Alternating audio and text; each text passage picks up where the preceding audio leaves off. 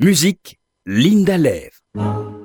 Troisième épisode de notre voyage au fil des tessitures. Aujourd'hui, la voix du ténor.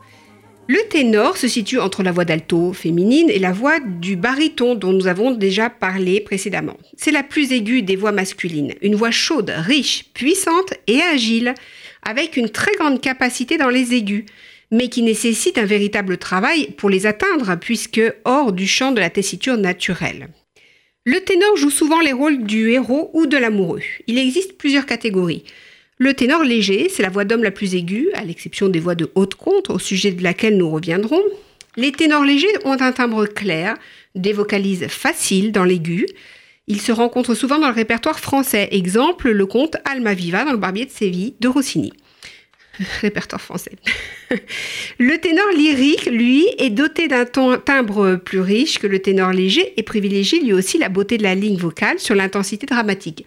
C'est la voix de l'amoureux romantique, par exemple le duc d'Henri Goletto de Verdi.